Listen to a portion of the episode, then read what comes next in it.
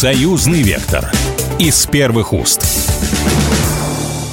Здравствуйте, вы слушаете программу «Союзный вектор». Меня зовут Екатерина Шевцова, и в нашей программе мы обсуждаем самые важные события, которые происходят у нас в жизни союзного государства в России и Беларуси. Наступил Новый год, 2024 год, и у нас одна из важных дат, которая отмечается в конце января 2005 э, года. Э, День освобождения советскими войсками крупнейшего нацистского концлагеря Освенцим.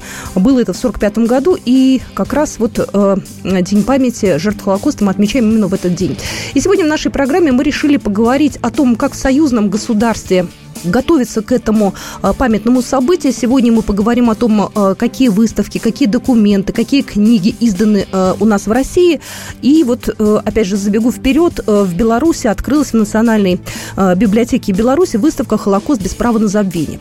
Вот об этом мы сегодня в нашей программе и поговорим. У нас на связи Леонид Терушкин, заведующий архивным отделом Центра Холокоста. Леонид Абрамович, здравствуйте. Добрый день. Я помню, как мы с вами несколько лет назад э, много очень э, говорили о том, э, какие книги у нас сейчас издаются, что у нас, э, как поддерживается в России память о Холокосте.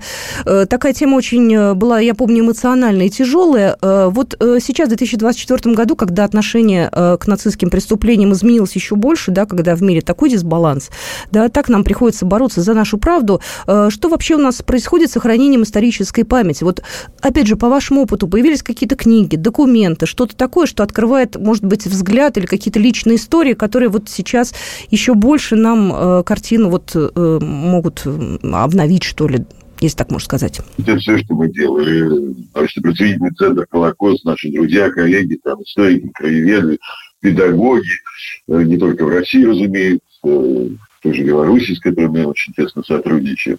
В принципе, мы давно понимали, что отношение к прошлому, отношение к нацистским преступлениям, так или иначе, будет подвергаться каким-то, понимаете, попыткам пересмотра, какой-то ревизии. А, никто не обещал, что мы будем работать в тихих, спокойных условиях. Исключительно, так сказать, там, кабинетные, что, в общем-то, надо быть готовым к вызову времени, обстоятельств. И, в конце концов, все, что нам удается собирать, все, что выставки, книги и прочее, что мы делаем, мы как раз и делаем, в общем-то, целью не допустить пересмотра отношений к нацистским преступлениям. Собственно, мы всегда подчеркивали, что мы занимаемся темой Холокоста не потому, что только, не только потому, что мы хотим говорить о трагедии евреев, мы хотим говорить о том, э, что с трагедии евреев начинали трагедии многих народов.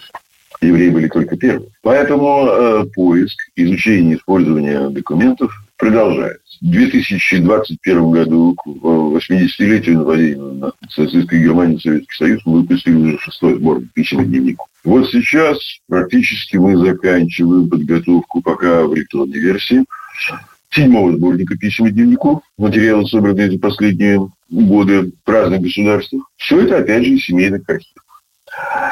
И это, опять же, материалы о людях, о которых никто ничего не знает, об их э, личных трагедиях, трагедиях целых семей, сгинувших в огне Холокоста. Если даже коснуться территории Беларуси, то, собственно, наш э, новый сборник будет открываться предвоенными письмами одной еврейской семьи, от которой осталось только несколько фотографий, буквально одно письмо. 4 марта 1940 года Хайка Кальманович пишет своей подруге Гите Рабинович в Москву. Пишет она из Белостока. Белосток тогда был в составе а, белорусской. Больше об этой семье никто ничего никогда не знал. Скорее всего, они все погибли Вопрос только в какие дни, в 41 или в 42 году. Это единственное письмо, которое сохранилось. Вот, отправленное в Москву, там еще есть замечательная фраза «Приезжайте к нам как-нибудь, может быть, в гости». Леонид Абрамович, извините, я перебью. Вы говорите, что никто не остался из этой семьи. А как тогда оно попало к вам в руки? Как вы его нашли? Адресат остался в живых адресах. Обалдеть. Я же сказал. Письмо было отправлено в Москву. Тот, кто письмо получил, дальняя родственница, Виктор Рабинович прожила благополучно большую жизнь. Она жила в Москве. Ее дочь и сегодня живет в Москве, предоставившая нам эти материалы. То, что писали люди в Москву, Ленинград, там, Новосибирск, знаете, в эти районы, все сохранилось. И, наконец, доходит до наших дней. Кстати, если даже мы говорим о таких больших расстояниях, Вот буквально года полтора назад мы наткнулись на упоминание в интернете об одной переписке одной семьи из Лодзи, польской Лодзи, далекими районами Советского Союза. Тот человек, у которого эти письма, о которых я сейчас скажу, сохранились, сегодня живет в городе Юрга Кемеровской области. Представляете расстояние да. между да, да, да. Юргой. Мы нашли этого человека, он в солидном возрасте, родился вскоре после войны. Э, такой э, Исаак Сапожник его фамилия. Стали мы с ним общаться, нам очень помог, э, вот, что важно, важно сотрудничество, знаете, со многими с кем. Мы же не можем просто все бросить и моментально поехать на другой конец Российской Федерации. Естественно, местная еврейская община, местные педагоги, коллеги нам, конечно, помогли, пересканировали все, что сохранилось. В общем, это история одной еврейской семьи из города Лодзи. Вся эта семья, конечно, погибла Лодзинска где-то, но два молодых человека, кстати, даже двух еврейских семей, еще одна девушка, они бежали на территорию Советского Союза осенью 1939 года из уже оккупированной Польши, уже захваченной нацистской Германией Лодзи. И удалось пробраться на территорию Советского Союза. И всю жизнь они уже практически, почти все они прожили в СССР. Жили в различных городах на Урале, работали на оборонных предприятиях. Еще один молодой человек э, сражался потом в рядах Красной Армии. Они остались живы. Вот их потомок сейчас живет в городе Юрга. А вот эта вот переписка можно было писать до начала, до июня 1941 года можно было вести переписку. Собственно, родители, другие братья и сестры, они писали из Лодзи в Советский Союз. Ну, конечно, они могли писать открытым текстом. Они писали на идиш, на немецком. Сначала на идиш можно было, потом германские власти запретили. На польском нам помогли студенты Российского гуманитарного университета перевести это с польского языка. Понимаете, в общем, тут большая работа с привлечением многих специалистов. Мы узнали практически последние полтора года жизни этой семьи, выживания в гетто, как они голодали, они не скрывали, что им нечего есть, что вот убежавшие в Советский Союз родственники знаете, помогали им, присылали продукты. Все это, оказывается, можно было до начала самой Великой Отечественной войны. Потом мы долго искали по интернету, нашли списки узников Лодзинского гетто, и там действительно кое-кто из этих погибших членов семьи был зафиксирован. Узнали, кто спас, кстати удалось спастись одной девушке. В общем, всю эту историю, понимаете, мы обязательно издадим. Э, вот сейчас ее восстановить буквально по крупицам. Но мы опять видим несколько имен, которые были потеряны. Их нет среди жертв, да и, собственно, если спасшихся, их тоже нет. А если говорить э, на территории самого Советского Союза, мой коллега, он вообще сам коллекционер из Екатеринбурга. Мы давно, опять же, сотрудничаем. Вдруг он мне говорит, вы знаете, я, мне удалось найти письмо, это очень короткое письмо, очень короткое, из уже освобожденного Киева в марте 44 года, где соседка пишет родственникам погибших. Вы спрашиваете о своих родственниках Финкельштейна, Рахиле Басе. Сообщаю вам, что они при оккупации города остались в Киеве. 28 сентября 41 года был, издан приказ, чтобы все евреи явились на Лукьяновское кладбище в Бабе-Яр ну, вы понимаете. Дальше Причем понятно, чем история закончилась. Леонид Абрамович, извините, что я вас перебиваю, у нас, к сожалению, не такая большая программа. Скажите, да. пожалуйста, как-то вы поддерживаете отношения с белорусскими историками, архивистами, потому что они тоже да, раскрывают какие-то документы, что-то у них появляется. Вот... Разумеется, вот недавно из Бреста приезжали была выставка на ВДНХ. Да, да, да, открылась там, да, Днепрской области. Да, несколько дней назад мой коллега, э, мой коллега Роман Филатов по моей просьбе ездил. Во-первых, белорусские коллеги нам из Бреста, из музея Брестской крепости, мемориального комплекса, мемориального комплекса передали нам свои буклеты материалы. Плюс, естественно, мы дали несколько книг э, наших, э, наших изданий пользуясь случаем. Плюс, я не помню, мы уже беседовали, когда мы готовили предыдущий сборник писем, мы же обращались в Музей Великой Отечественной войны в Минск. И оттуда мы получили фрагменты фронтового дневника такого Давида Кеймаха. Помню, помню, да-да-да, вы рассказывали об этом, да. С белорусскими коллегами мы постоянно поддерживаем связи еще, потому что и у нас много встречается материалов, связанных с Беларусью те же письма, те же воспоминания. И э, в конечном итоге, э, вот вчера был э, памятный вечер в Театре Никитских ворот у Марка Язовского. была там развернута наша выставка «Холокост уничтожения, освобождения, спасения». И как раз на этой выставке и материалы, безусловно, касающиеся Беларуси, были представлены. И, в частности, мы специально вчера проводили чествование такого Ивана Степановича Мартынушкина, освободителя Аушвица, которому в декабре исполнилось 100 лет. Он жив-здоров, все хорошо, да? Еще? Да, да, он прекрасно себя чувствует, угу. если, как он сказал, на все сто. Угу. Но мы как раз хотели подчеркнуть, что нас интересует не только жертвы, нас интересует освободитель. Память о них, уважение к ним. Вот они живые свидетели тех событий, которые, собственно, не дают исказить историю. Знаете, Леонид Абрамович, я сейчас подытожу. Я понимаю, что мы тут э, с белорусами вместе охраняем сейчас э, наши рубежи исторические, да, мы не даем забыть поколениям, когда во всей Европе идет э, какая-то вакханалия. Поэтому здесь надо, конечно, спокойно, планомерно обмениваться информацией, издавать книги и всячески стараться стараться здесь э, проводить работу. А вам огромное спасибо, низкий поклон за то, что вы делаете, и вот ищете эти истории семьи. Это, конечно, очень дорого стоит. Спасибо большое. Леонид Терушкин был у нас в эфире, заведующий архивным отделом Центра Холокоста. Буквально через пару минут мы поговорим о том, а какая выставка открылась в Беларуси. Союзный вектор из первых уст.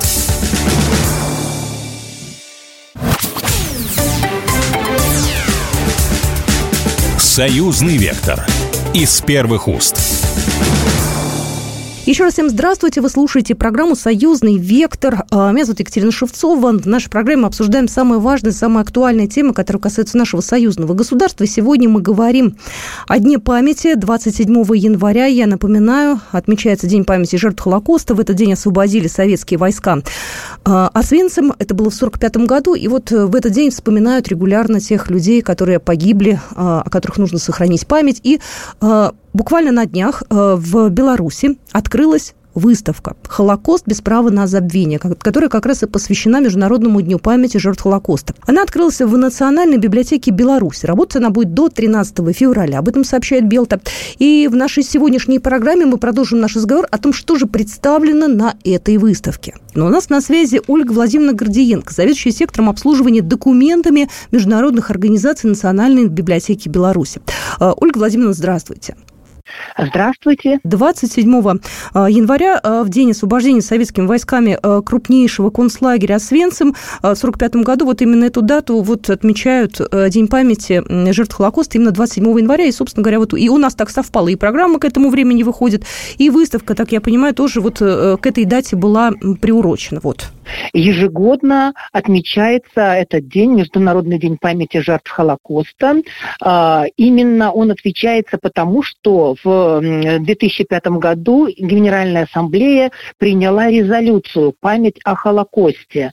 Вот. И именно вот благодаря этому э, и благодаря тому, что в этой резолюции э, э, очень большое участие принимала и Беларусь, и Россия, этот документ появился. Конечно, мы не забываем об этой дате, потому что наша республика в годы войны потеряла каждого третьего жителя, и прошла через все ужасы Холокоста, а, поэтому эта дата у нас отмечается всегда.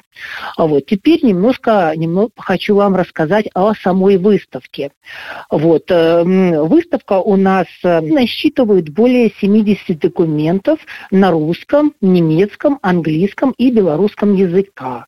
Это книги, периодические издания, буклеты, брошюры. Э, среди них исторические документ, документальные, мемуарные документы, рассказывающие о Холокосте как одном из самых чудовищных преступлений нацистов. А, все эти материалы – это свидетельство уважения к тем, кто выжил, и дань памяти погибшим жертвам. Они отражают надежду на то, что изучение этой трагедии побудит человечество решительно отвергнуть все формы расизма, насилия, антисемитизма. Экспозиция наша состоит из следующих тематических разделов. А, первый раздел – это история Холокоста. А, в этом разделе мы собрали документы документы, которые, в которых э, прекрасно отражается а, именно сама история, как зарождалось вот это движение нацистское, э, непринятие других рас. Вот. Очень хочу остановиться на некоторых изданиях. Прежде всего, прекрасное издание «Холокост. Энциклопедия». Вот. Эта энциклопедия была, как бы, принимали в ней участие, это плод коллективной работы, более 100 авторов из 11 стран. Вот. И статьи в нее писали и евреи, и неевреи, и ученые различные. А, вот очень интересное э, издание «Холокост. Энциклопедия». То есть эти книги, эти энциклопедии, это уже современные издания, да? То есть в советское время таких... Да, это 2005 э, год. Под, да. Подобных в советское время не угу. составляли книг или как? Или что-то было? Или такая компиляция из разных изданий? Мы брали книги уже нашего века, скажем так, 21-го. Здесь идет просто в этих книгах история, сама история Холокоста, а не книги эти современные. Исторических э, книг у нас вот на выставке, которые были бы там, ну, там начало 20 века, таких э, книг у нас нет. А вообще, Ольга, Ольга Владимировна, извините, что задаю такие вопросы, может быть, где-то такие наивные, но э, скажите, пожалуйста, а у нас Советском Союзе вообще впервые, когда начали писать и открыто говорить о Холокосте, начали этим заниматься с точки зрения именно истории, исторической вот науки? У нас когда появился такой вот уже, ну, отдельный какой-то вот, не знаю, пласт просто э, работ вот по этому направлению? Надо сказать, что было постоянно. Я, я говорю о том, что э, в наших э, странах, тогда еще СССР, и в Белоруссии, в Республике Беларусь, этот э, вопрос постоянно возникал. То есть нельзя сказать, что им, им не занимались. Вот. Просто как-то не было, э, честно говоря, какой-то отдельно вот такой даты, да, которую можно было вот подобрать и, э, отмечая каждый год, которую можно было вот как-то от нее отталкиваться. Вот. И впервые вот эта дата как раз была в 2005 году. Вот эта резолюция Генеральной Ассамблеи, она была принята на 60-й сессии 1 ноября 2005 года. После этой резолюции, когда был уже один определенный день, когда была одна э, дата, вот тогда уже вот у нас получилось, что мы начали а, ну, более конкретно вот подходить вот к, это, к этому вопросу. Во всяком случае, вот у нас в библиотеке мы стали делать выставки э, по Холокосту тогда, когда это э, у нас зал документов международных организаций, тогда, когда в международном календаре ООН появилась эта дата, мы стали делать выставки по этому поводу. А есть какие-то на вашей выставке э, документы э, тех времен еще? Что-то такое, что является первоисточником вы имеете в виду старые документы? Да, да, я имею в виду, да. Нет, старых документов мы не, не представляли. Но есть э, документы, которые рассказывают об истории. Они не обязательно должны быть вот, ну, там, каких-то там 60-х, 50-х годов. Мы не ставили задачу на этой выставке такие документы представить. А фотографии, вот, есть... там что-то такое, ну, потому что все равно, даже, ну, я имею в виду репродукции, даже просто перепечатанные уже в любом угу. случае, чтобы была какая-то, было понимание, да, вообще тра- масштабов трагедии и семей, людей. У нас только книги. Книги, периодические издания, вот, фотографии, ничего этого у нас, э, у нас книжная выставка. Ага, ну, конечно, это библиотека, поэтому логично, что книжная. Какие, да. Э, с вашей да. точки зрения, такие самые интересные книги, э, те, которые, возможно, еще не видели, те, кто интересуется историей, вот с вашей точки зрения?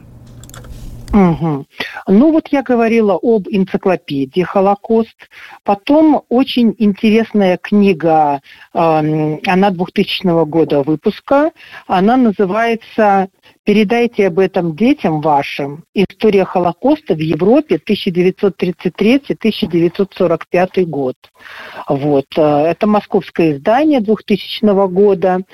Э, значит, вот именно здесь и говорится в этой книге, что что одни люди способны сотворить с другими людьми, вот что можно, что вот люди, которые не люди, э, вот если мы не будем иметь никаких э, э, демократических ценностей, если у нас не будет идеологии, которая проповед, ну, проповедующая нетерпимость, что что может быть, если вот э, получается, что люди забыли об этом. Вот поэтому как бы вот здесь, это, здесь как раз в этой книге приведены факты о Холокосте, и вот как бы пытаются авторы объяснить, каким образом стало вообще реальностью то, что вообще невозможно себе представить. Все ужасы эти, э, этих концентрационных лагерей, вот все, что люди прошли, потому что это действительно очень-очень тяжелые вещи. Вот. Что еще хочу? Еще одну книгу хочу порекомендовать. А, автор ее Лоуренс Рис. Называется она «Холокост. Новая история». Это тяжелая книга, она рекомендована, а, в общем-то, взрослым людям, на ней даже написано 18 с плюсом. А, то есть здесь вот преступление против человечества. Автор Лоуренс Рис. Вот. Это, в общем-то, очень эм, известный британский историк, кинорежиссер.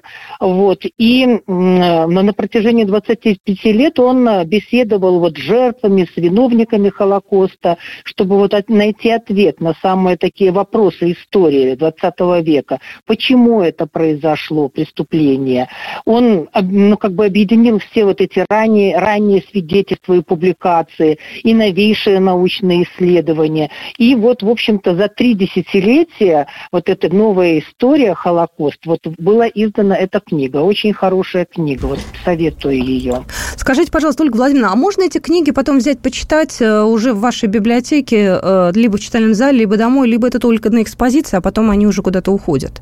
Или это из фонда книги? А, да. Нет, нет. Это все экспозиция. Она будет э, только до 13 февраля.